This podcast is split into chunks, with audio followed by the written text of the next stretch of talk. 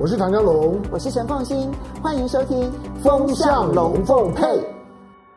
风向龙凤配，我是唐家龙，我是陈凤欣，带风向，我来跟风向，以免你晕头转向。最近全世界呢，虽然忙着在过圣诞节，嗯、但是你要知道，最近风胎呢是到处的吹来吹去。哦，我刚刚用了台语了吗？对对对，红胎，红胎 了。好，来，我们来介绍在现场哦。我们其实邀请了两位好朋友。嗯、那第一位呢是借文汲介大使，然后第二位呢是雷倩。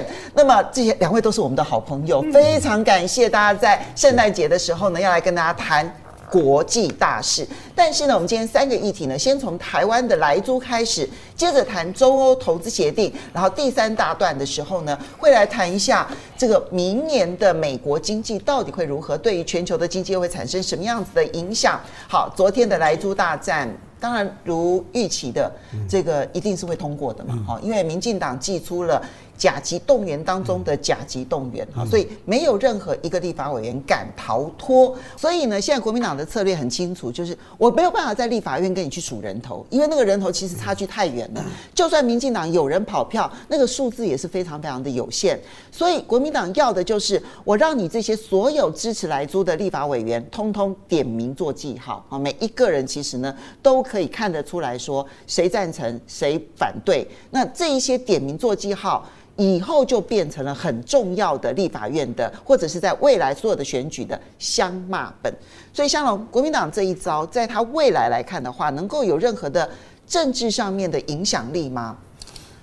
对国民党来讲，我觉得这因为毕竟今年国民党经过了几场的大的挫败，二零一六年的那场。让国民党已经伤得非常重，二嗯，二零一六年伤得很重，然后二零二零年因为二零一八年大胜，所以整个的蓝军的气势上来，本来认为二零二零年是有机会扳回一城。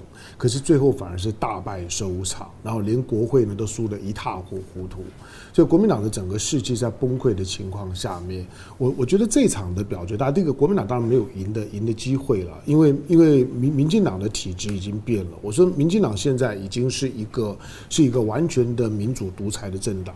所谓的民主独裁，表面上有选举，但为为什么说独裁？因为他党内没有任何吹哨的声音。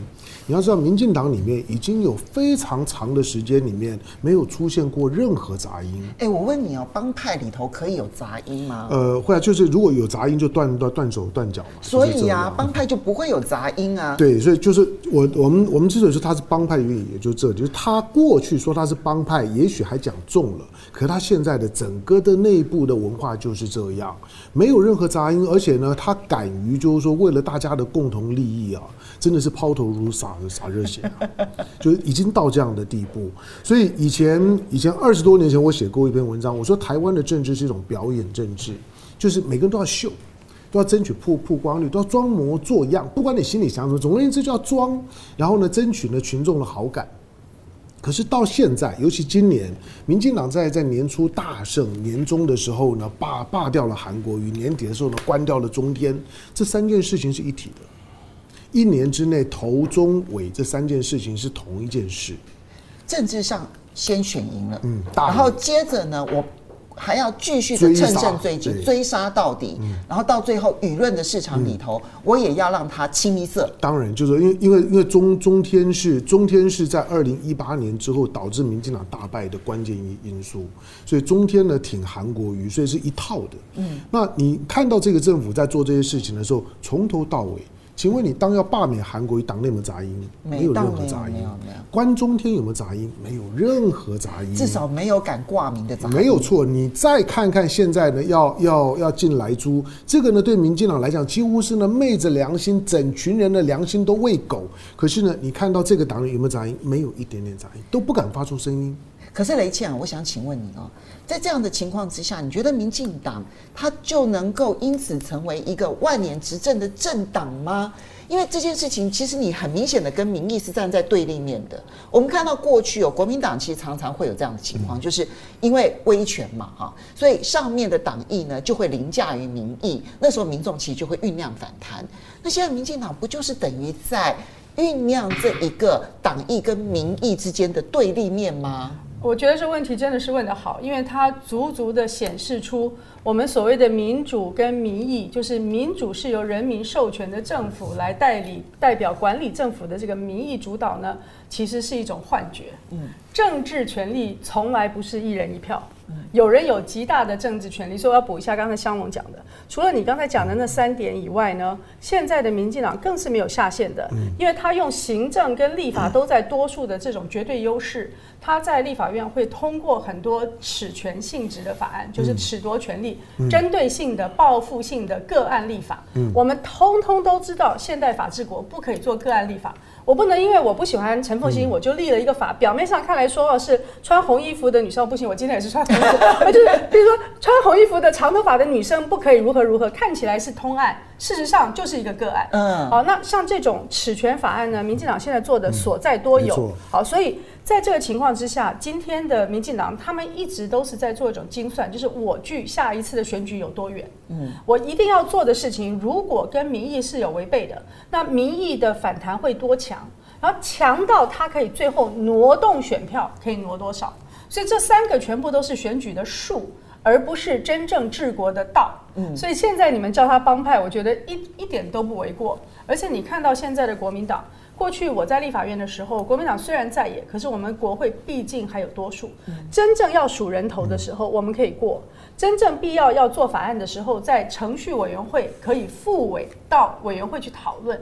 现在的国民党在野又是少数，在程序委员会是按照你的席次做比例的，所以他们所提的法案有的时候连程序委员会都没办法出，就根本不能到委员会去讨论，复委的二读的机会都没有。所以他们现在在少数跟在野的情况之下呢，就只能用街头式的抗争。虽然他们做的是议会街头，不是真正的街头。但是我也希望说，国民党的现在的从政的人员不要太过的失灰心丧志，因为毕竟你还是地方执政的县市很多。对，刚刚讲的二零一六、二零一八这两次选举中间，地方上民进党还是有很多在执政的地方，所以很多地方要落实到真正执行的时候，还是有一点点的空间。然后另外呢，我也觉得台湾的百姓也不要太灰心，虽然是帮派，但是林淑芬。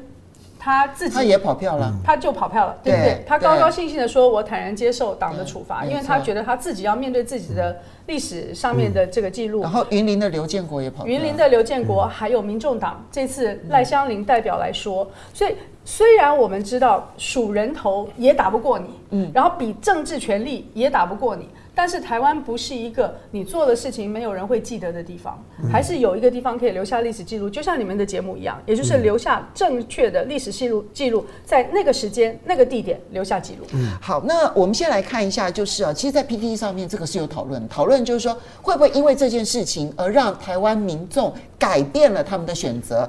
他的直接的那个问题啊，就直接问说，莱猪表决会不会让台湾人醒过来、清醒过来？那这里面的回答很好玩呢。就有的人当然就说啊，醒过来之后是要投国民党哟，那这样就这样也是反对的。但也有人说，那下次就真的只能够投国民党喽，啊，然后呢，然后然后这个国民党再烂也没有像民进党这样蛮横无理，哈。那有些人是很失望的，说啊，劳基法都没有醒了，就那个时候你看到他的这个民进党在劳基法天怒人怨，一例一休啊，还有那个劳退，结果都没醒了，那。这一次你不要太高估了台湾人这样子，然后呢说人民三天之后呢就忘记了，到最后还是会开开心心的吃毒猪。所以香龙，你觉得这件事情会不会到最后民众就很快就忘记了？民民众民众不是忘记，我我觉得这几年的时间。因为全球右翼的抬头，台湾是全球翻翻翻上来的右翼的力量里面的一支。我说，在二零一六年之后，它不是一个偶然现象。二零一六年之后呢，你看到你看到美国出现了川普，英国英国呢出现了 Boris Johnson，然后呢，你看到了巴西呢出现了呢波索纳罗，你看到菲律宾呢出就就出现了这杜杜特尔特，你看到台湾呢出现了出现了蔡英文，这里面呢还不包括了我之前讲刚下台的安安倍，以及现在还在位置上面的印度的。总理莫迪，这些都是非常右翼的这政客，再加上呢，许多的国家里面右翼即使还没有上来，但是也接近上来的边缘。那个对于呢原来的就温和中中间偏左的力量是很大的威胁。那台湾会特别，就是因为我觉得民进党的川普化极为明显。就蔡英文虽然看起来那个性格上面跟川普不一样，可是操作的路数是一样的。雷的雷倩刚刚讲的是说呢，那种的针对性的立法，这种在一个法治国是不会被被许可。但是这只是一部分，你有没注意到？就我们可能都已经忘了，二二零一八年的公投，公投过了之后，他没有一样守的。嗯。对，就精算有一些公投，公投在我们所有的就是说呢，就是说政治训练里面来讲，公投是人民对特定事件的及时而且最有效的表达。嗯、我公投通过了之后呢，跟你通过一一个宪法的意义是一样的。对，结果通过了之后，你你请问你他他有哪个哪一件事情守的？因为只有公投是直接民主啊，没有错，其他的其实都是间接民主。没有错啊，所以你即使公投通过了之后，不管是同婚的问题也好，不管是呢就是说反这个反空屋的问题也好，不管是合适的问题也好。公投通过了之后，他还公开的告诉你，我把燃料棒一个通通都运运回去，运回去到你接下去连连翻身的机会都没有。民进党是这样子搞的。那你看到川普的时候，对，川普最后虽然输了，我告诉你，如果没有疫情，我认为川普是不会输的。对，那当然，因为他已经形成了另外一股的既得利益，那些被召唤出来的那种的力量是非常疯狂的。今天跟跟民进党是一样，当你看到反中天的力量。你看到媒体的民调，我绝对相信那那那个民调。媒体的民调里面，你看到呢，支持关中天的，嗯，越年轻的越支持，嗯，二十岁到三十岁是疯狂的支持，就中天就应该关。你你你觉得在这种的立场下面来讲，你觉得台湾的未来会让你你乐乐观吗？换句话说，他所召唤的那种的幽呃幽灵，大家的内心里面连连那种的所谓的老大哥的神位都不必安插，因为我已经被内化了。我基本上就觉得那是对的。哎，你这样讲完了，我觉得很绝望哎。那这样子是一个国际风潮下的一种民粹运动，而这个台湾在这个民粹运动当中，其实越年轻被动员的越彻底哎。本来就是这样。那这样子的话，那台湾人还有什么清醒的可能性呢？台湾台湾，因为当然这虽然不是今天的主题，可是我一直强调就是说，台湾的年轻人从反服贸的时候，反服贸表面上面是反中。可是我说反服贸让我震惊的是，那是一九七零年拉丁拉丁美洲的那那些的运动以来，全球化浪潮走了五十年之后，第一次出现了年年轻人反全球化的浪浪潮。它有没有逆转的机会？就全球这个浪潮逆转的机会？我觉得，我觉得，我觉得台湾的内部的政治能量已经已经一面倒了，就是国民党基本上要要翻身，我觉得非常的困难。国民党的机会仍然是在整个外在环境的改变的情况之下，国民党才会找到找到途。那外在外在环境有改变的可能性？现在当然拜登上来了之后，大家在观察，否否则民进党不会这么错。民民民进党因为之前你毕竟扒着川普扒太紧，嗯，拜登上来之后呢，他担心呢。因为美国的政治也在极端化，你你今天挺川普挺过头了，我我拜登绝对不可能信任你，所以他基本上现在的现在美国的民主党上来了之后，跟民进党一定会有一段的磨合的过程。而他的路数到现在为止是不太清楚的，除非外在的这种的右翼浪潮大概会会走六到八年左右下去了。通常我的我我我认为从过去了二战之后的历史经验来看，一个大的政治浪潮上来了之后，通常六年才会看得出它有稍微再在往下走的趋趋势，八年左右大概是一个可以检验那个浪潮会不会死。我们也许我们要熬个六年到八年，但是这里面美国的态度非常有意思。我这边请教一下介大使哦，因为你会发现这一次 AIT 的动作，它当然其实是主要推动要让莱克多巴胺饲料的猪肉可以来台湾的。最重要的力量。好，我们都知道，但是过去呢，他们私底下向政治人物施压施压也就算了，这一次是。整个跳到台面上面，而且粗鲁无礼，毫无外交界限，这一点其实是非常可恶的。理论上来讲，其实你作为一个外交官，你私底下的去跟政府官员去运作，这是你外交上面可以运作的空间。但他现在是直接的端到台面上来，去向地方政府施压，然后用放话的方式，然后呢去这一些这个痛骂一些政治人物，这个其实在。国际上来讲是极为超越他外交官的界限。AIT 做到这种程度，他凭的是什么？而他未来可能会产生什么样子的影响？你的判断？而且 AIT 他的凭借就是他知道民进党政府不会对他做什么事。他这种对台湾社会这个政治的直接插手干预啊，而且对我们的这个反对党的政治人物哈、领导性人物哈做人身攻击啊。其实他在任何其他国，他有一个风险，他这种逾越了外交官应有份级后，他可能会升会被宣告为不受欢迎人物，personal non grata，就请他走人了，或者私底下这个政府觉得你这样损超越你的分际，你损害你的我的国家尊严，我请走。可是今天 AIT 他有百分之百把握说，好，我今天做这件事哈，民进党政府啊不会有人出来做任何对我不利的举动，而且很可能啊倒过来还帮我讲话。那现在的事实就是如此嘛，所以 AIT 这样做，他吃定了民进党，他基本上吃定了，他就知道他这样做啊。那他都是在玩一个边缘政治，他知道他这样做可以增加他自己的提升。你看我在台湾多吃得开，我今天我这个我还可以骂你们的政治人物。我林英杰在台湾我呼风唤雨啊，那美国国务院看这个外交官不错啊，你看他这个把我们这个国威宣扬到多大的程度？他本来就共和党的，他共和党他这个宣扬国威啊，所以可是像我们 我们以前在国外，我们很小心啊，这个因为我们在住在国，我们这个一言一行啊。这个都自己要很小心，你不要自己踩到红线哈，你自己面临你自己第一线你就要承担，你可能你自己的政府也会觉得你何必你为什么要这样做？可是今天丽英杰做这样的决定哈，我觉得哈就是吃定民进党政府，那所以这个你你也不能怪他。如果今天我们这样来看的话，我们只能怪我们的政府哈，给了美国政府哈这样一张哈。空白的这个支票让他随便去填，那有有有一就有二，你看着好了。我觉得这个 AIT 也好，将来呃这类的事哈，可能还会继续出现。哎，所以雷倩在外交上面，这本来是一个禁忌，现在看起来 AIT 反而觉得说，我的予取予求，反正你们会有政治人物帮我说话，甚至于会帮会帮我去攻击那一些反对我的政治人物。那未来其实他们做的更嚣张，在其他国家其实偶尔是会看到，就是美国在某些国家的那个嚣张的态度哦，是仿佛太上皇。现在的 AIT 就会走到这条路线上的，那就是宗主国对从属国的态度嘛。大大使不好意思讲，因为外交本来有一个分际，是你不得干预他国内政。对啊。好，那包括以前我记得马英九在选举的时候，关于他有没有什么绿卡啦，有没有人要来去揭露什么，嗯、我们都是说，你美国不是长期说你不干预他国选举，不单干预他国内政吗？所以这是这就是外交的分际。那现在可以出来指三道四，当然就是宗主国对从属国的态度跟立场。但是我也很希望说在，在呃一月二十号之后，如果美国真的顺利的政权移交的话，那就不再是。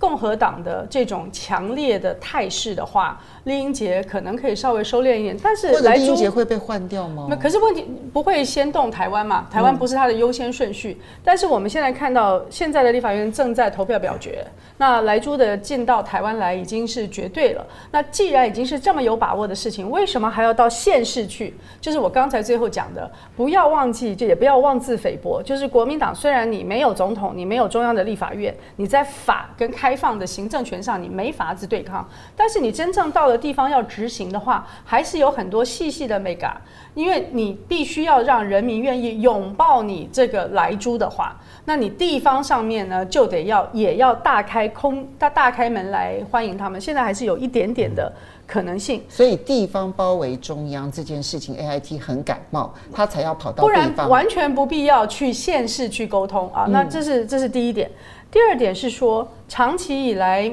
美国对于其他的地方，就像凤琴讲的，他可以这么对待的是是是什么地方？是关岛啊，对啊，是帛琉啊，嗯、是这些他托管的属地，他可以如此，因为他本来就是宗主国。马绍尔，马绍尔，甚至在某个程度之上，琉球有很长一段时候也是如此。嗯、所以琉球的人民对美军，尤其是美军的这种性侵害，有大的反弹啊。所以说，如果台湾人民真的要像民进党所谓的对等尊严的话，那对不起，你现在的对等尊严在哪里？嗯，好，这一点呢，其实看起来雷倩提了一个，我们都寄望县市政府的。嗯、那看起来香龙最寄望的，其实就是台中市的卢秀燕。对我，我只是提醒，就是国民党，当然我们我们几位我们都没有参与立法院，都没有参与现在的政治场域。可是我觉得，因为国民党从头到尾的论述是是就是说，吞吞吐吐吐的。嗯，因为你过去开放了美牛。嗯，以至于你今天呢，在这反美猪的时候呢，你的气势就比较弱了。可是我我一直提醒国民党，就是说，因为现在我们对莱克多巴胺的了解越来越多了，而全世界抵制莱克莱莱克多巴胺已经成为主流。现在的几乎全世界公开使用的就是美国跟跟加拿大了。其他的国家呢几乎都不用。因此，美国民党本来就会修正立场，就是我现在不只是呢反莱猪，我也反莱呃呃莱牛莱牛，按照说。国民党，你国民党其实表决输了，你就应该告诉大家，就是说我告诉你，国民党就不要上台。国民党上台了之后呢，我一样跟你美国好好纠缠这件事情，我一定把莱猪跟莱牛停掉。再来就是说，有一些事情现在我们不知道，就是因为莱猪或者莱牛莱剂本身的危害性。到目前为止，还没有一个大的新闻去引爆。嗯，如果有哪一天开始有出现，比如说美国、加拿大开始有诉有诉讼，有团体诉讼，就是说因为我吃莱猪吃吃吃多了，所以我受到什么伤害，那个时候才是真正的对这件事情要好好算总账的时候。嗯，好，接着我们进入第二个话题啊，来看的是中欧全面投资协定。现在这件事情呢，已经形成了三方呢角力最重要的一个议题了。我们来看一下这则新闻啊，谈判七年，从二零一三年一直到今年，嗯，原本其实欧洲所有的媒体，好，就当然包括了这个南华早报，这个是这亚洲的媒体，然后以及欧洲的，包括英国金融时报，还有法国的、德国的、荷兰的，所有的媒体都说，中欧投资协定要在年底之前签署了，好。好，这是我们所看到的这个新闻。但是呢，我们再来看下一则新闻，杀出了程咬金。嗯，这个程咬金呢，就是拜登即将要上任的美国总统，嗯、拜登已经内定的这个国家顾问，嗯，苏苏苏利文。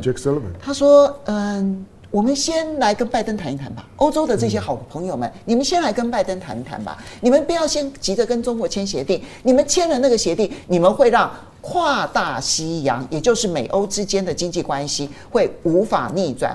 好，苏立文的这个表态看起来发挥了效果了哦。我先请教一下这个介大使啊，因为这件事情的表态，我们很明显的看到中欧投资协定所有原本预定的会谈也好，议程也好。全部 delay 了，嗯，所以美国出手，中欧之间的联手看起来就遇到了阻碍了。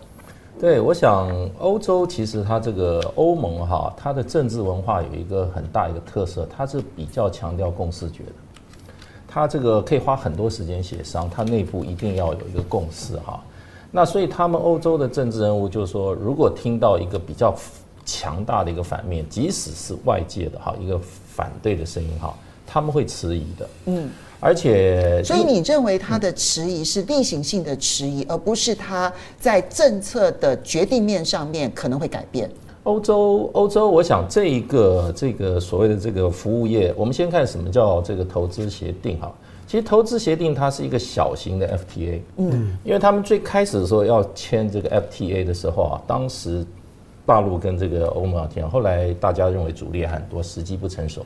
那就先签一个这个服务服务这个投资协定，因为投资协定它这个权限啊，欧盟叫这个它叫整合成果 acquis 哈，它这个整合成果过去它只有在贸易范围里面，因为 WTO 这个范围啊不包括投资。对。那所以呢，他们把这个投资这个这个这个议题哈整合到欧盟的里面来，也就是说各国把它的主权啊这块投对外谈投资贸易投资协定的这个权利啊让渡给欧盟。这是二零零九年才发生的事。二零零九发，所以欧盟有这个权利以后，他也希望有成绩出来，当然找大的嘛。那所以大家当然一个全面性的 FTA 不能签的话，就一个小的 FTA 就是专搞投资。投资其实里面。最大的开放的是服务业市场，嗯，服务业市场，而且这里面牵涉到哈你的投资的项目，你可以去，你可以进入的项目，市场进入的项目，这都是服务业。比如说啦，你这个重大的这个公共工程，这也是服务业啊，对对不对？采购，这这这个其实就是一个服务业范围。那金融市场的准入，嗯，那这里面还牵入到什么？牵入到就是说哈。你自然人的移动，因为我能我能够来投资的话，我要带多少人进来？所以你看看，那就不是很单纯的投资，它有它是投资的配合行为，通通包括进去。还有一个资本，嗯你资本的流动，也就是我今天能投资哈，那我肯定要考虑到我投资的钱赚的钱能不能拿出来啊？那这个都是一种优惠性的，所以这个我认为这个投资协这个贸易投资协定哈，基本上。不是只有中方获利，嗯，欧方也算得非常准，所以他现在面临这个情况，我认为就以欧洲的政治、欧盟的政治文化，他会稍微停一下，可是这个动能还存在。那因为这个案子哈，当然很多技术的问题哈，我们常常在贸易谈判，我们会讲一个最重要的关键就是 political will，也就是有没有那个政治意愿。那这个显然有政治意愿。当然，有人一直说是德国这个 Merkel 的因关系啊，可是我认为这个很难。他已经七年哈，已经到一个很成熟的。即使这个阶段哈，它停了，那我觉得，如果从欧盟的观点我来看，哎，很好啊。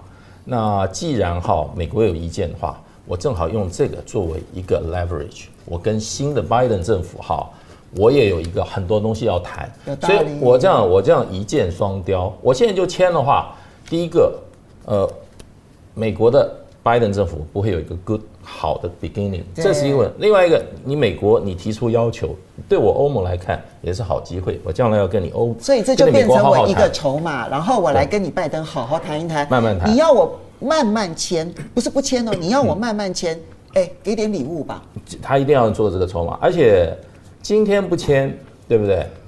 隔一年或者隔半年也没有什么大的差别，所以可是问题这个面子做给拜登，嗯，因为拜登一定会觉得我还没上台，我一直强调你欧洲的重要性，你在我上台的前二十天，你突然跟我的最主要敌手签了一个重要的贸易协定，那也不是让我很难堪吗？所以，接大是，你觉得最后还是会签？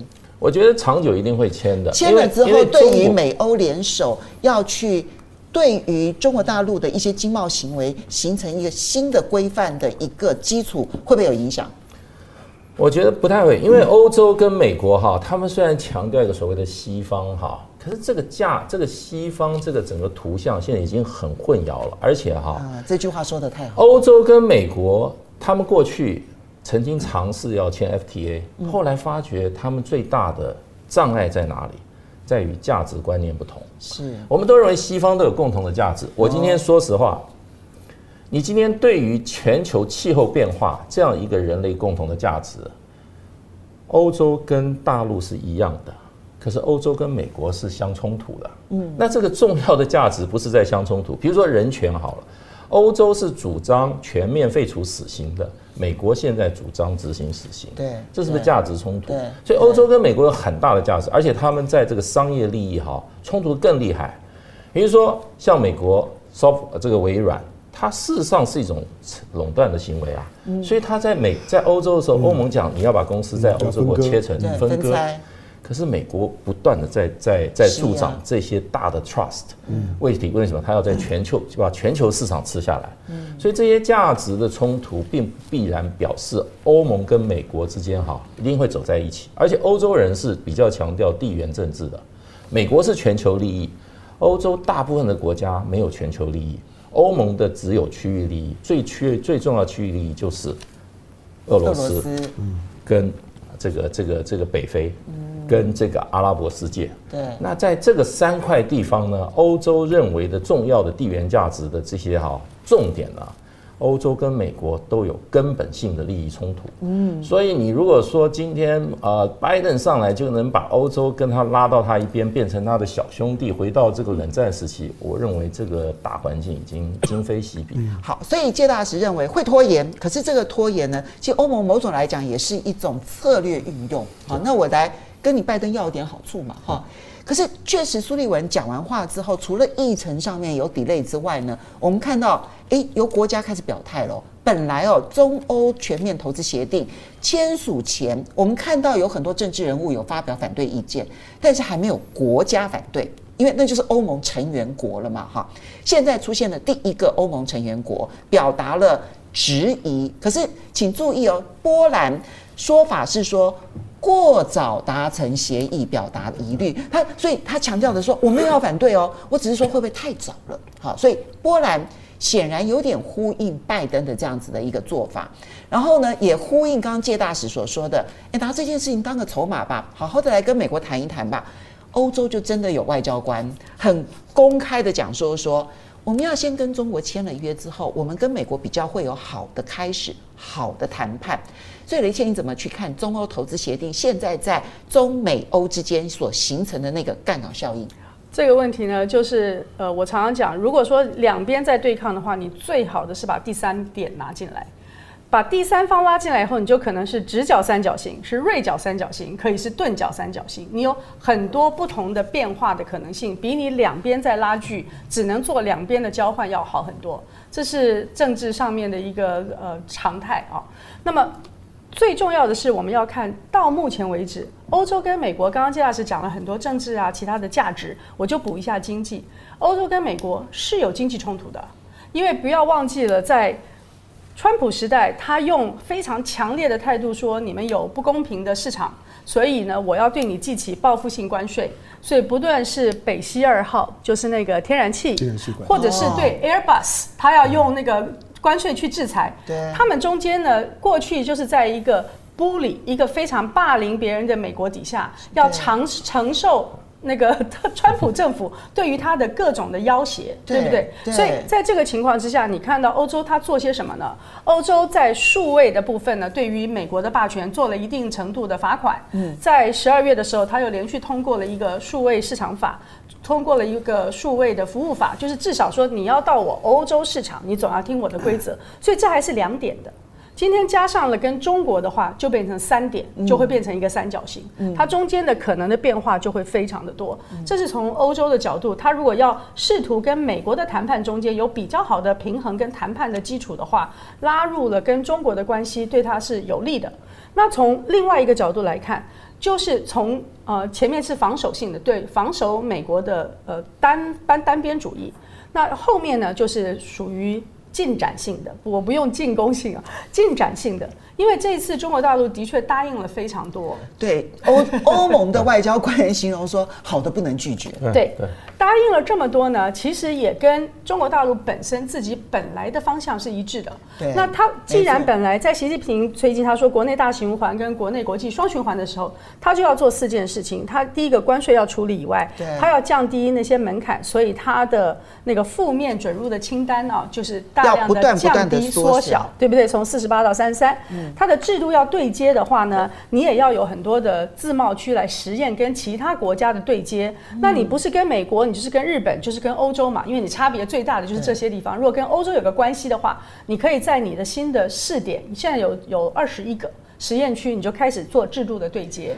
其实这个制度对接一旦成功了之后，其实它在未来全世界这一种呃制度上面的一些合理安排上面，可能就有更大的话语权了。完全正确。所以它的第四个要做的事情就是开放市场，所以你也要选说你要对谁开放市场。那选择还是我刚才讲的日本、美国、欧洲嘛。所以说，在中国大陆来说，看起来他让了很多，可是他让的其实都是他自己的国家战略上面。需要去做的，那他现在的选择是我要引进哪一个 partner 来协助我去达成我自己的战略目标。那如果在过程中除了全面的投资协定，将来慢慢的可以到了谈判中欧的 FTA，甚至最后达成中欧的 FTA，那中国大陆就完成了亚洲的 RCEP。欧洲的中欧 FTA 这两个大的战略布局，所以对于中国大陆来说，它让了市场的开放，它换来了它要的一些技术的协助跟制度对接的机会。所以其实呃重要的谈判都是这样，两边呢拉了谈判以后。像你现在谈了七年三十五次，两边各自都有我不能做的底线，所以现在有些人就跑出来说什么人权啊、劳工啊，我觉得这些底线一定是从第一天就谈过的，不可能到了今天十一个小时啊，英文叫做 eleventh hour，就是你到第十一小时才放假，这是不可能的，所以他一定从头就谈了。今天只是说要给美国一点回应嘛啊，所以就说啊，那你这些还要讨论讨论，但是他从第一天就会说，我们先不谈这些。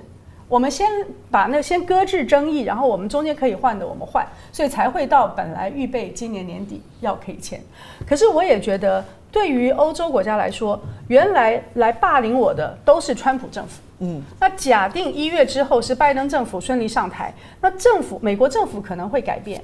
以前对我的霸凌可能会变少，所以我跟美国的关系会转变，所以你看这三角形就动了。所以他们要延后一些时候，甚至拜登的顾问说：“你先来跟拜登政府的顾问谈一谈呢。”这些在对欧洲中心主义来说都是应该的。这个对于欧洲的利益在此时此刻是绝对，因为我总要算一算，我本来要防御的那个霸凌对象，他今天是好还是坏？他会拿拳头来打我呢，还是他今天要坐下来跟我吃饭？嗯，所以拿来做一个试金石。所以香龙，刚刚听介大使跟雷倩这样子，一个从政治上面，然后另外一个从经贸上面一分析完了之后，你会发现说，哎，老狐狸还是欧洲哎。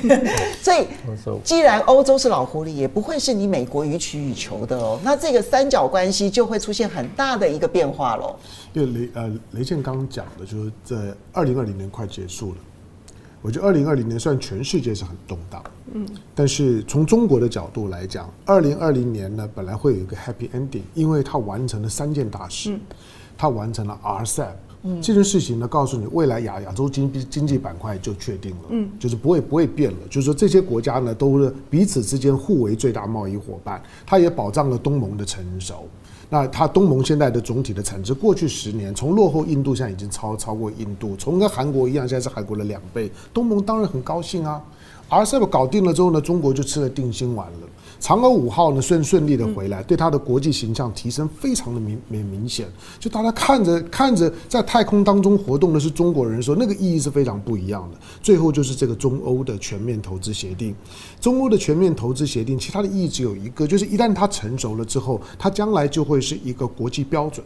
嗯，那这个国际标准是你美国以后跟谁谈，大家都会都会拿拿这个东西当，因为里面牵涉到那么多的市场开放。对，就是它会是一个国际标准。那美国呢，跟欧洲谈谈了半天谈不下来，因为他们之间的同质性很高，矛矛矛盾性很高。早上呢，呃，昨天早我在跟凤欣在聊的时候，我我我说，我们回到这件事情比较值得我们我们试着去揣摩欧洲的立立场，中国、美国都放一边，因为欧洲是中中心点。欧洲的问题呢，所有的情绪呢，只有一个，就是他现在 torn between two lovers。就他的新情人跟老老情人，他现在有有有有新欢了。他要跟中国在一起，但是美国回来了，说：“哎、欸，我我我我们应该再在一起。”我也改了。对，我们应该要再在一起啊！我不好的我都改了，我以后不家暴了。对，就是你要知道，就是现在欧洲呢，欧洲它一定会有这种的矛盾，因为他跟美国的关系断的不干净。所以当今天呢，他至少跟新情人在一起，老情人一表态，他还是有有有压力啊。那刚刚凤馨在念呢苏立文的那样子一个推文的时候，因为文字当中啊，其实我们我们念的太平淡。苏立文的那个口气，如果你看英文的时候，不是那个意思，他是在威胁欧洲，嗯，他是在警告欧洲说，这种事情你不用先跟我商量吗？你你不跟我商量，你你就就去跟中国签这种的东西，你把我当当当什么？我翻译给大家听，就就就是那个意思。那苏立文他已经不是苏立文这个人，他是拜登。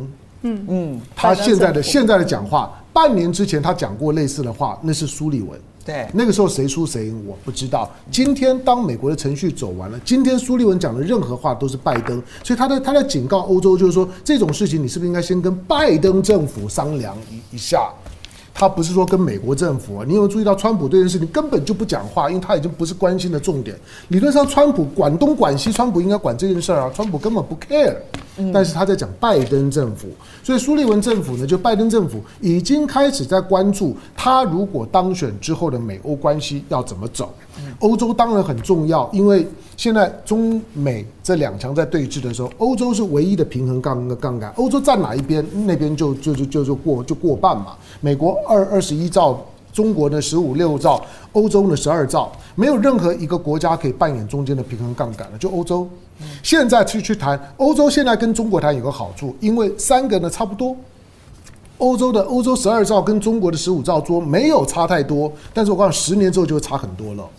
因此，你现在不谈，十年之后欧洲连谈的条件都都没有。事实上，在过去这几年哦，欧洲内部的报告，他们其实就已经提到了这个问题。是，就是七年前开始谈的时候的时空环境以及经贸上面的一些关系。那当时所设计的条文，在谈的过程当中，一边谈就一边发现不适用了。那理由其实很简单，就中国崛起的速度太快了。就讲讲白一点，就是现在欧洲呢普遍认识到，就是说要打压中国是无聊而且不可能成功的事事情。日本在二零。一零年，中国中国的经济 GDP 超过日本是二零一零年，现在二零二零二零年，中国已经是日本的三倍了。十年三倍，你认为欧洲怎么想？今天你看三强鼎立，我告诉你，十年之后呢，就是两大一小。一中啊，一中，中不要人家说，不要说人家太小。我说他的中是相对底下还有更更更小的印度啦，或者东盟啦，或者日本啦，这些的经济体都会扮演一些比较小的经济体的角角色。这个时候是欧洲最后有筹码的时候，他不谈吗？好，那我们我们刚我们刚刚讲说，你看。从从一个欧洲的角度来讲，欧洲现在面对的是英国在脱欧，但是欧洲在脱美，美国在脱中。你有那么注意到今天的所有的所有的整个的整个的全球的那种的关关系链都在重组，看起来是英国在脱欧，但是从我看是欧洲在在脱美，从美国看是美国在脱中，那中国就在那边那那边等。这样子的一种的一种的关关系呢，都在剧烈的改变。你现在看到美国对欧洲的施压，老实讲，跟当初欧巴，因为拜登奥巴马时代的副总统不就是拜登吗？对，那个时候的所有的对外政策不就是拜登在操盘吗？亚投行的那时候美国在反对的时候，不就是拜登在在操作？你不觉得他在操作这件事情跟亚投行一模一样？警告所有的欧洲国家，你们通通都都不要给我参加。结果。结果没有错了，拖了一阵子之后呢，开始他算一算之后说，我干嘛听听你的？就从跑了，只要有一个跑了之后呢，欧洲全跑，最后只剩下了日日本跟美国站在一起。这件事情我同意，就是说借借大使讲，最后他很可能跟亚投行一样，我先忍一下，给你一个面子，因为你从从从从这个 Jack Sullivan 的讲话来看，我觉得他就说，你好歹总要等我就任吧。你好歹等到等到我就任之后吧，你我你趁着我就任之前，通过这么大的事儿，让我连讲话的空间都没有，所以我估计今天的 Sullivan 讲完话之后，这件事情一月二十号以前是不会定的。好，不过呢，我我觉得其实刚刚介大使讲了一个重点，所以这件事情对我来讲有两个很重要的启发。第一个呢是这件事情在未来会引爆出美欧的。价值彼此之间矛盾会更加的浮上台面，这一点我觉得是最重要。就你有你的利益，我有我的利益，你千万不要再把我们绑在一起。我们一定要把彼此的利益分开来，否则的话，过去你长期的霸凌我，用要我来接受你的价值利益，没有这个道理。你让我牺牲我的利益去迁就你的价值利益，这是不可能的事情。所以那个。矛盾浮到台面上之后，嗯，那才真的让我们看到一个相对分裂的西方，嗯，好。那我觉得第二个很重要的意义是那个欧亚大陆，其实对欧亚大陆这一块，从大陆开始推出“一带一路”之后哦。它一步一步的往前进。啊，比如说我们看到从中亚开始的上海合作组织，然后接着当然是因为这个呃乌克兰啊克里米亚战争的关系，中俄的关系变得越来越紧密，然后接着你看到 RCEP 签署完了之后呢，那是跟东南亚之间的紧密的经贸安排，然后如果再加上了这个中欧全面投资协定的话，你把欧亚大陆整个地图拿出来，除了中东，其实几乎全部涵盖进去了。那这个其实是一个，就大国战略布局上面来讲哦，其实你必须要看到它一步一步的那个围棋般的那个布局，其实那个布局是非常高的。我补充一下，就因为刚刚讲到波兰，因为波兰它的表态，你要知道波兰这国家的特的特性，它长时间呢在俄罗斯跟德德德国中间被欺负的非常惨。对，今天当德国在主导这件事，我相信波兰心里面是有疙瘩的。就像美当美军呢从德国撤出来之后，他摆哪里？全部都摆到波兰去啊！为为为为什么？就是波兰在在他东欧的那个特殊的位置上面，当他今天呢已经进到了欧盟，进到北大西洋公约组织的时候，他不相信俄罗斯，他也不相信德德国，他希望美国在那个地地方。美国对波兰来讲是他稳固在东欧地位的非常重要的一点。至于说刚刚讲到欧洲，当今天美国美国逼着任何一个国家，尤其逼着欧欧盟这种的这种的体系，要在中美之间选一个，就是你说这这两个情人，你你只能挑一个。对任何欧洲来最好，你们两个都跟我在一起。你们你们两个呢，都都对我很很好。白白天有一个，晚晚晚晚晚上有一个，就像是呢，就像是郭郭台铭讲的东食西宿多好。但是不可能嘛。好，但是当你要逼我的时候，那那问题来，我就好好的盘算一下。我老实讲，你算也知道，今天欧洲即使再跟美国在一起，没有火花。他们的发展早就已经到了高度成熟，不会再有任何的亮点，只会有矛盾。你会发现呢，三个月不不见面再在一起，吵的问问题是一样的，不会有差别。四年没有在一起，再重新在一起，你会发现很快旧的那些议题全部都回来，一模一样。可是欧洲现在跟中国有无限想象的可能。无限想象，凤新刚讲，你光看中欧班班列怎么跑？对，你光看中欧班列呢，越跑越越热闹。你想，你想，今天现在开始已经是由亏赚钱，没有错啊。因为我有认识其中的在经营的业者，他告诉我说，哦，一开始的时候真的好辛苦，嗯，但是大概在三年前的时候开始，已经是由亏转盈。对，所以就很可怕。所以你先从欧洲的角度来讲，我如果从做生意的角度来讲，我跟中国之间有无限想象的可能。好，但是跟美国没有。好，其实。呃，我们接下来再来看这个议题啊。那我们这个议题呢是网网友的敲碗。嗯、我觉得这个题目你要我单独来谈，我会有一点点觉得吃力。嗯、但是因为今天雷倩来了，所以我就一定要趁这个机会压榨一下雷倩。你知道我们今天为为什么请你来吗？不知道，现在知道。飞木说，他说父亲节好，请问一下您能否跟香龙哥一起讨论一下二零二一年美国经济跟政治互动下对世界局势的影响？因为美国。现在终究是世界中心，美国的经济会影响美国的政治决定，同时政治也会影响经济，而美国政经会影响全球，这是一个大议题。但其实他讲的也是有道理的。不过我们一开始的时候啊，我们这个议题呢，我们先把最新的动态跟大家讲一下。诶，川普真的疯了！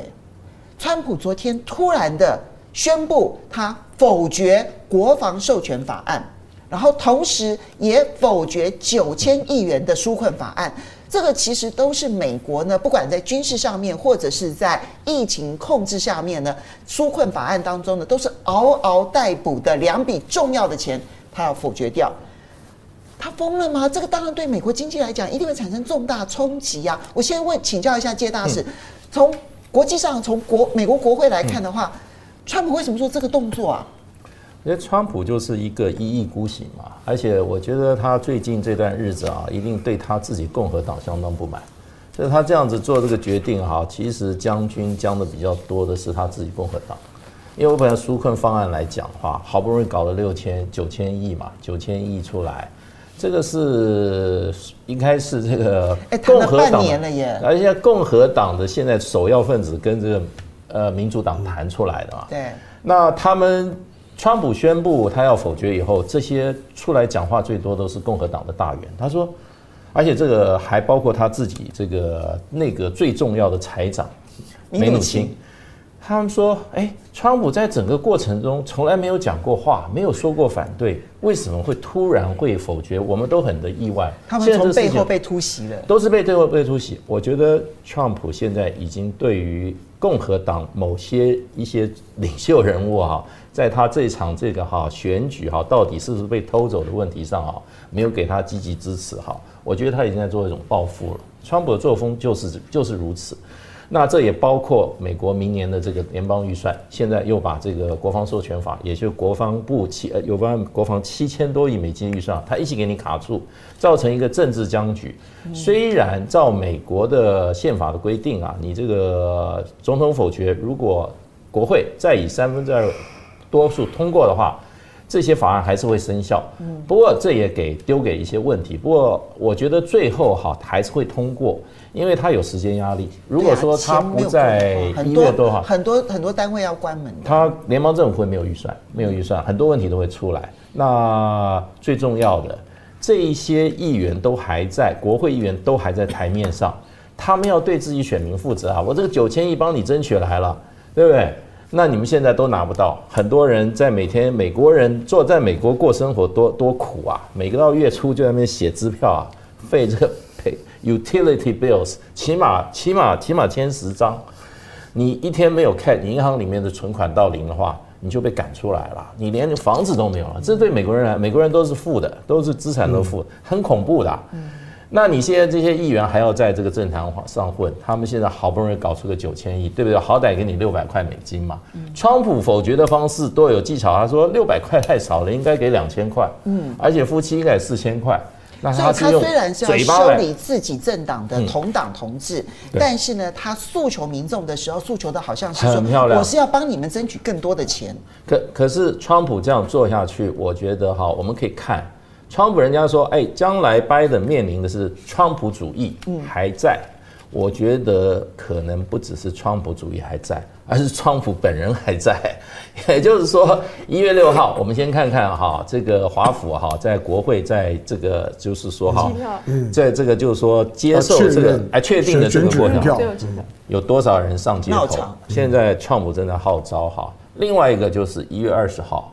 川普他们现在都希望川普参加这个就职典礼啊，我研判大概是低于百分之五十啊，也就是说我永远不给你拜登这个合法性。好，美国历史上从来没有遇见的哈，一个不认输的总统，不给前任当选的总统一个合法性的，拥有七七千六百万票，七千六百万票，对，七千六百万票的这样一个现没有合法，已经没有了，可是不承认一个另外一个总统合法性，这个美国我认为是会有很大的问题。好，那本来他的问题就很严重了，他本来经济上，你看啊，他们最近算过，他这些所有纾困方案弄过来，美国的国债会超过他的 GDP 的将近一点六，是一点六倍。另外，宽松政策下来以后啊，美元这样子印钞票啊，它这个美元贬值。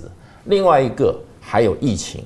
会这么快？真的到年终就全部消失吗？这还是一个问号。所以这三个问题加起来，美国明年你很难对它对它乐观，而且它今年的整个的 GDP 又掉了那么多。那这个情况之下，我们看亚洲、看大陆来讲的话，它今年可能将近二二趴的成长率。对，明年人给我看到 IMF 将近八，都是八趴。那你光这种哈？国际的资本走向，你就看过来在往哪里走嘛？国际的资热，不要讲热钱，投资的方向往哪里走？那当然往有经济前景的地方走了。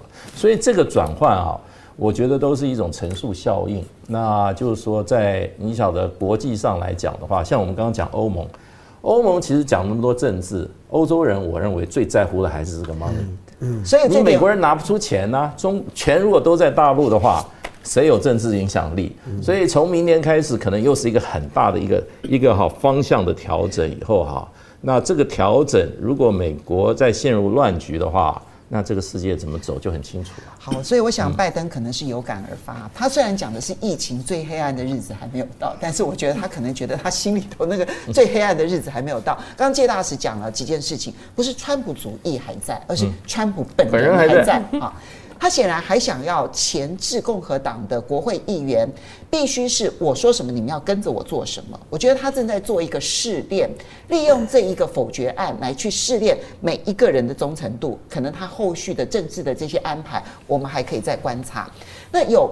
川普不断捣蛋的一个美国，拜登他能够在经济上有所作为吗？尤其是今年，美国其实你看到前面的这个一点七兆、一点八兆，然后再加上这一次的九千亿，哇，合起来两兆多的这样子的一个纾困案，使得他去年的这个这个债务就增加了三兆，就今年的债务就增加了三兆。那债务这么多的情况之下，他的后续又应会如何呢？所以。这个雷倩，你要好好的剖析一下美国政治经济，呃对全球经济影响就很大。我先说一下，我们常说内圣外王，政治呢是外面的利器，有的时候是虚张声势；经济呢是里面的底气，都是要实打实的根据理性来处理。对，好，所以我们刚才刚才介老师已经把这个政治的部分呢，已经分析的非常的完整。那我就把川普现在做的两件事情用。经济上面来来思考它，第一个，当然拜登所继承的国家叫做国破山河在，就是他看起来这国家很好，可是按照现在川普所做的事情，加上他现在呼吁要做的事情，你将来就会有一个庞大的债务，而且有很多很多的左支右绌的漏洞，这就好像一个公司要被别人要吃掉之前，有一个防御的招叫做 poison pill。我就大量的举债，我去吃了很多毒药，你要不要吃我？对，你要吃我的话，你就要乖乖解决这个问题。对，所以他现在去加码，表面上看来他是说哦，这钱不够，可他接着是讲的是说，这可能是我要来处理的。那如果说我没办法处理的话，对不起，你拜登也是一个烂摊子，你也要处理。好，所以他不但，所以他的烂摊子不是在外交上面给拜登烂摊子而已，他国内也要给他经济上、财政上也要给他烂摊子。因为你们真的要仔细看，川普他最熟悉的还是商业，譬如说在抖音上面，他就说，诶，如果是我们让你买的话，我们的财政部也要得到一些好处。他把政府拿来当掮客做生意，所以他用这个 poison pill 就毒药方式呢，毒药条来防止拜登顺利接手。我觉得这是他现在在想的一个如意算盘。可是另外还有一点，我们刚才没有讲，我们讲了美中欧，我们忘记了俄国。今天大家都要把俄国拉进来作为他的第四角，因为今年在三月的时候，最重要的是俄国出手了。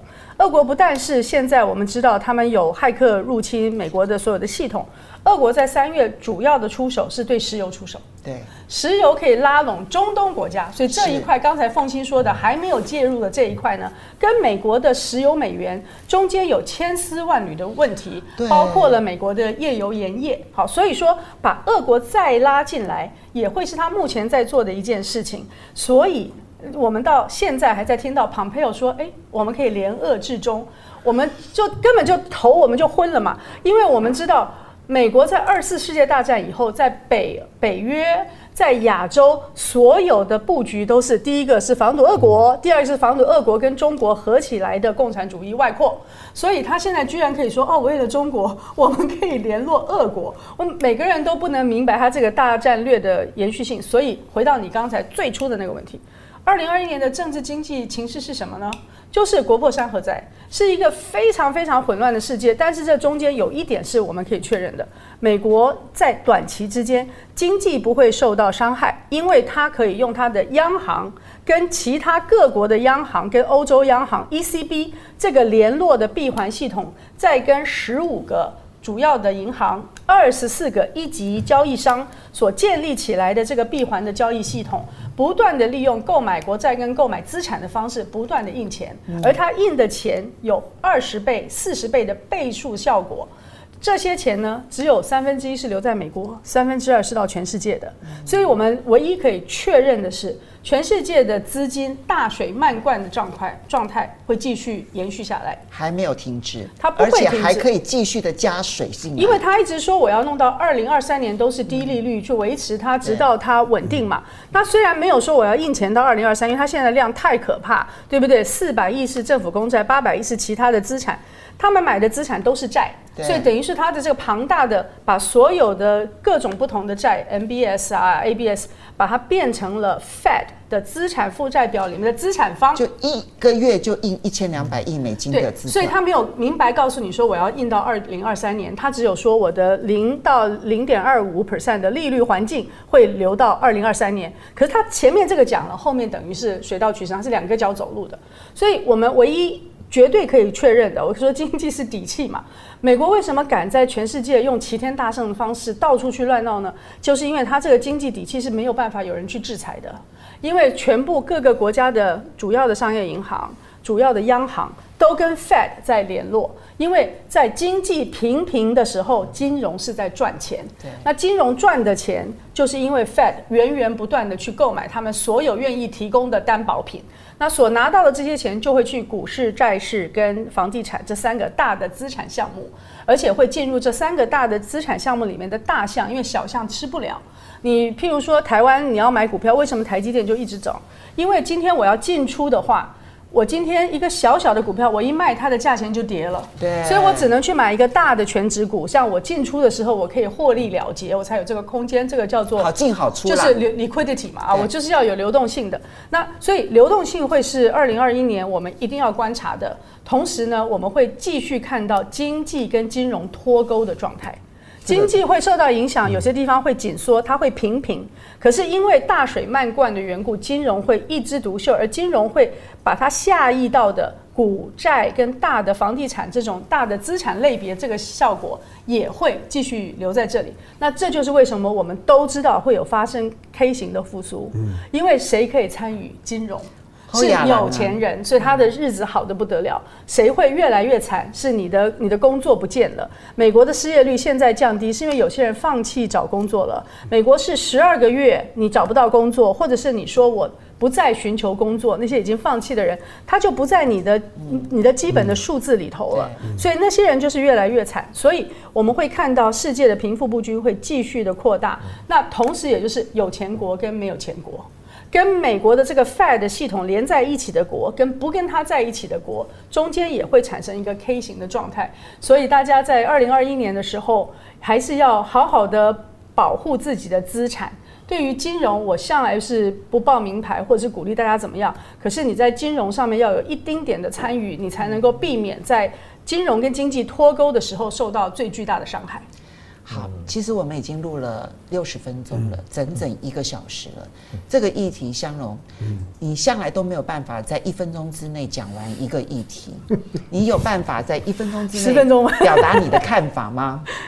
你是说对明年吗？嗯，明年我我觉得，我觉得整个整个二零二一年，它会是二零二零年的延续了。嗯，就是说它它的所有的议题都会跟二零二零年有关，因为二零二零年的几个大的趋势、大的事件，那个影响太深远。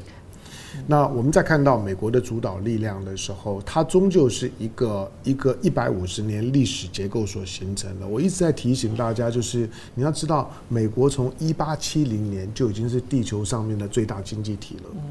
它在二战一九四五年的时候，它的 GDP 占到全球的百分之五十。全世界每个国家最大贸易对象都必须认识美国，要不然你根本就不用活。到现在为止，这个趋势并没有改变，可是它的挑战者出来就是中国。嗯，这是他一百五十年来第一次一次碰到有一个人可能会比他更有钱。那如果有一天，就像是呢日日呃，就是日本这日本的统合三菱的这样的日本统合，或者日本经经济研研究院所所说的，如果对于中国的 GDP 超过美国的时间表，他们大幅的提前，从二零三五年提前到二零二八年，我们要试着去想的就是，如果二零二八年那那一年就像是二零一零年。当全世界宣宣告中国成为第二大经济体，超过日本。二零二八年，中国成为世界上最大的经济体，不只是 PPP 的实质购买力指数，而是名目的 GDP 都超过美国的时候，你认为全世界这种每个人都必须要换美金的习惯会被改变？这个其实是一个重大的议题啦，当然它不会在很短的时间出出现，但是这个趋势呢，也是我们在我们这辈子里头是有可能看得到的，这个是我们必须要抱以戒心的。